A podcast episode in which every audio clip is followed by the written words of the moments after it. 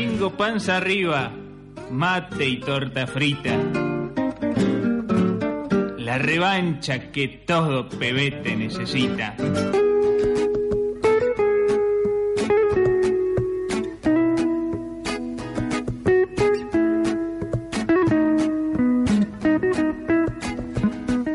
Suena esta musiquita, nos tranquilizamos. Volvemos. Dijimos que era una semana corta, pero con muchas cosas. Así es.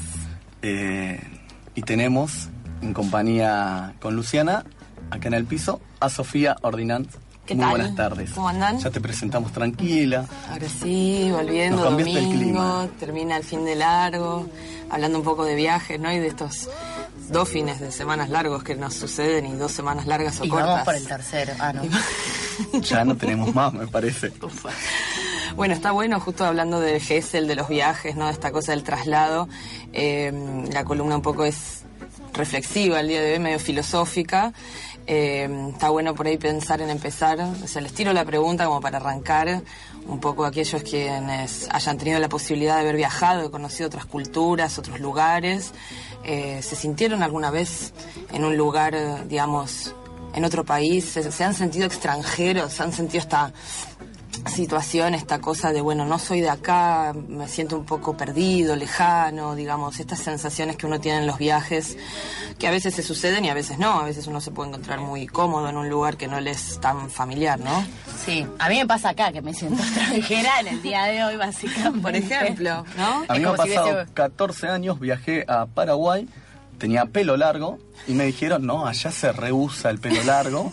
Fui y mientras iba entrando en Asunción con el micro, no veía nadie con pelo largo y no había nadie con pelo largo. Por ahí los 53 grados a la sombra tenía algo que ver y me sentí un extraño porque me comí varias cargadas porque era un pibe con pelo largo y me hacían el, El chiste extraño de pelo largo. Claro, el extraño de pelo largo en. Asunción. eh, ahí sí que me sentí de, de otra cultura porque, bueno, el pelo largo no, no se usaba. Claro, digo, bueno, a veces eh, yo pensaba en estas preguntas porque una compañera mía me contó que estaba desarrollando un proyecto de armar un cabaret literario, lectura de poesías o algo así, como le dice ella, eh, cuyo primer encuentro trataría un poco el eje de la extranjeridad. Entonces todos quienes nos presentemos en esa fecha tendríamos que trabajar sobre ese trabajo y está basado, digamos, en eh, el libro de Albert Camus que se llama El extranjero. Eh, hacen una adaptación un poco parodiada, digamos, la idea es trabajar sobre ese texto y me pareció que, bueno, ya me invitó a musicalizar. eh, la obra y me parecía bien leer el texto que yo no lo había leído para ver sobre qué trataba. Primera novela de, Camus. Primer novela de Camus, ef- efectivamente, la publica alrededor del 1946, creo, si no me equivoco. Eh, Yo, me pensaba, anoté ¿no? esta porque leí de Camus La Peste, está, eh, claro. obra que recomiendo, eh, pero esta no, entonces me da Esta intriga es, el, el es ser parti- es extranjero. Es muy particular. La verdad es que, digamos, yo cuando la leía, lo primero que se me vino fue pensar en la definición de extranjero, ¿no? ¿Qué es ser un extranjero? Y obviamente, pues, según la- las, definiciones de diccionario, es aquello que, aquella persona o objeto que viene de un país de otra soberanía, algo que está, digamos, de otra nación, tanto que va o viene, que circula, pero que es ajeno a ese territorio específico.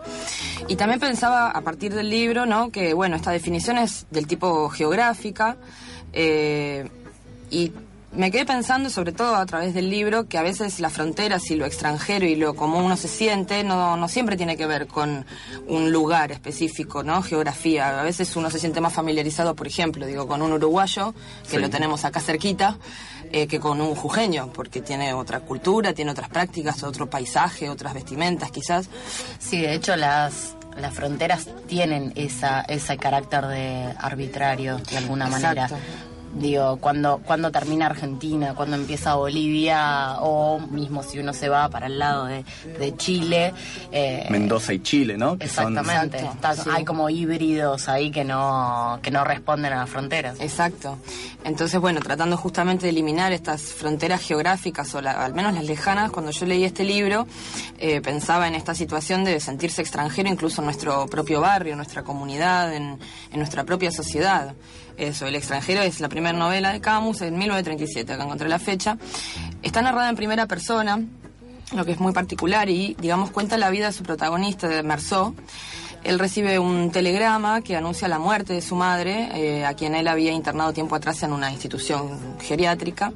Marcio es un personaje muy particular, eh, es muy, muy particular. Su madre, digamos, no tenía mucha relación con él, él la, deja en la institución, bueno, digamos, se van desarrollando distintos hechos y situaciones, un reencuentro con una compañera del, del secundario a quien él, digamos, deseaba, ¿no? Amaba, la deseaba, quería estar con ella, con un vecino, bueno, él va contando de una forma bastante absurda, recuerda un poco al absurdo, digamos, al género como tal literario. Eh, y se van desatando distintos hechos en donde Merceau tiene un encuentro con, con un árabe, eh, ellos son de Argel, eh, y lo asesina. Digamos, tienen un, no quiero ahondar en los detalles de la novela para que la puedan leer, eh, y digamos, tienen ahí un, un episodio medio extraño, medio raro, y lo asesina. Yo podría, digamos, como pensar en adentrarme en el análisis teórico, filosófico de Camus, de lo que es el existencialismo, que es la corriente con la que él se identifica, su historia personal de Camus, que, digamos, se ve mucho en sus textos, lo que, lo que él siente en su persona, digamos, individualmente como persona, en, en, lo que él le pasa a través de su vida, eh, se ve canalizado mucho a través de sus textos, pero creo que eso es algo que, digamos, me parecía que estaba bueno que cada lector eh, leyera el libro primero, sin contextualizar demasiado, y cada uno después pueda sacar sus conclusiones. Es un libro rápido, corto y fácil de leer, sin embargo, tiene un, digamos, es un bagaje reflexivo bastante fuerte y dispara para muchos lugares. Es que si uno alguna vez ha leído asistencialistas, me, digo, se me viene a la memoria eh, Sartre, Sí. eh, to- la profundidad. Es complicado. El ser y la nada es complicado. Caminos de la libertad, es, no, pero son, tienen esa densidad del, Sí. del pensamiento que, que no para, que en ese momento, pensemos también la época de Exacto. publicación, Sí. eh, la pregunta por el, por el ser eh, y, qué, y qué somos capaces también, ¿no? Se estaba poniendo un juego hasta dónde puede llegar el ser humano, eh, le da una profundidad a cualquier Y novela. cómo narrar lo simple, ¿no? Cómo Y narrar cómo simple na- lo, compli- exacto. lo, lo complicado, Eh, lo complejo. Es que él tiene esta cualidad, digamos, de, de narrar en frases muy sencillas situaciones muy profundas o de describir situaciones. El libro es muy descriptivo. Por eso el absurdo también se detiene describiendo cosas que después en definitiva quizás no tengan ningún tipo de, de- fin alrededor del libro, pero que a su vez te llevan en este clima de, de reflexión. Yo busqué algunos análisis, ¿no? También, digamos, y todo se concentraba en el- lo extranjero como la cualidad de este hombre de no ser parte o de no, no encajar en la sociedad que lo rodea, digamos, de no desarrollar los valores o los, no, no acomodarse a los pactos sociales que uno tiene que tener. eh, digamos, por ejemplo, él no llora la muerte de la madre, él va, eh, se presenta al funeral, es un trámite, tiene calor, tuvo que cambiar su rutina para, digamos, ir a despedirla y hacer el papelerío y volver, y todo esto a él le, le- le- le provoca un poco de, como, bueno, lo que debería ser o lo que se supone que debería ser un hijo y él se siente raro. exacto, raro, sí, le molesta, ¿viste? Te da esta... se- Por sacarlo de la rutina. Sí, y todo tiene que ver con eso, con, bueno, las relaciones que él tiene son bastante desamoradas y, y poco profundas, no siente muchas cosas, él, digamos, piensa bastante en sí mismo y a la vez hace, no es que no hace, va a la playa, se encuentra con esta chica, van al cine, digamos, se trata de todo eso. Y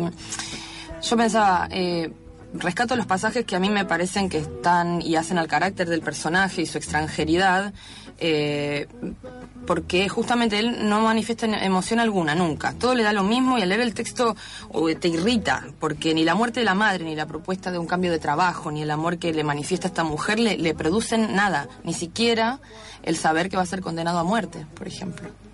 Que ya es algo que te tendría que preocupar un poquito. Digo, ¿no? O sea, y ahí justamente esta ida y vuelta en el existencialismo, en el ser, en el no ser, en qué me da. La época tiene mucho que ver, ¿no? En estos análisis se decía un poco, bueno, que Camus da pie a lo que. al fruto del, de, de las sociedades que. Eh, son hijas de las crisis y de las guerras, De las y de la, o sea, como que son personas que no, no tienen metas, que están bastante, digamos, afligidas en su realidad, mo- digamos, eh, cotidiana. Entonces, bueno, eso también algo tiene que ver. Pero hay un momento mágico para mí en donde él dentro de la cárcel empieza a reflexionar sobre la libertad y recuerda, empieza a recordar, tiene la necesidad de reconstruir una rutina que estructure sus días ahora en un lugar diferente, en la cárcel, y que ahora tiene, digamos, tiene la posibilidad de rearmar en el sentido de que eh, él empieza a revolver su memoria. Estás en la cárcel, tenés tiempo en el sentido de que estás ahí adentro. Demasiado tiempo, dicen algunos. Y escúchame, es- eh, para mm, esto, vos dijiste bien al comienzo que eh, la es una excusa, ¿no? La, la que ahora igual yo quiero seguir a ver, que me siga terminando Contame, de contar ¿qué pasó en la cárcel? extranjero, me quedé como ahí. Eh, pero la excusa es para poder encontrarse y hablar de estas sensaciones de, de, extran- de extranjeridad, digamos. Sí. Eh, ¿Cuándo va a ser? Perdón, me quedé. Yo creo que... Ansiosa, quiere claro, participar. Sí, no, porque de la varieté, del cabaret literario. Por supuesto. Bien, ¿no? Sí. Uno se puede acercar a, a nada, a El escuchar. cabaret eh, va a ser el miércoles de la semana que... De, bueno, ya el miércoles que viene, miércoles eh, 8 creo que cae. Miércoles, señora. Anote. Miércoles- Anote, el miércoles que viene a las 20.30 horas en el Canario Rojo, es un bar que queda acá cerquita en Sánchez de Bustamante, esquina eh, perdón, Sánchez de Bustamante 728, Ajá. esquina Guardia Vieja. Barrio Almagro. Exacto, va a haber lectura de textos, una performance, música eh, y micrófono abierto en un segundo bloque. Quien se quiera acercar, el eje va a ser la extranjeridad y bueno, y lo que nos produce. Ver, digamos, yo pienso eso, como está bueno pensar si alguno de los oyentes se ha sentido a veces extranjero en su casa, en su barrio, ha vuelto a un barrio que no hacía mucho que no veía en su carrera, en su búsqueda profesional, con sus amigos. Por ahí vuelves a Gessel en 10 años y decís, no, no es mi En lugar. los fichines, ¿no? También senti- sentirse extranjero de, Vieja, de lo que vieja, estuvo. eso no fue Bueno, extranjería, yo para que no vieja. te sientas tan mal. Volvemos, eh, nos vamos a la tanda y vemos cómo nos sentimos Bueno, a la vuelta. cómo no. Sí, sí, Yo ya esta me siento sensación. extranjero. Ah.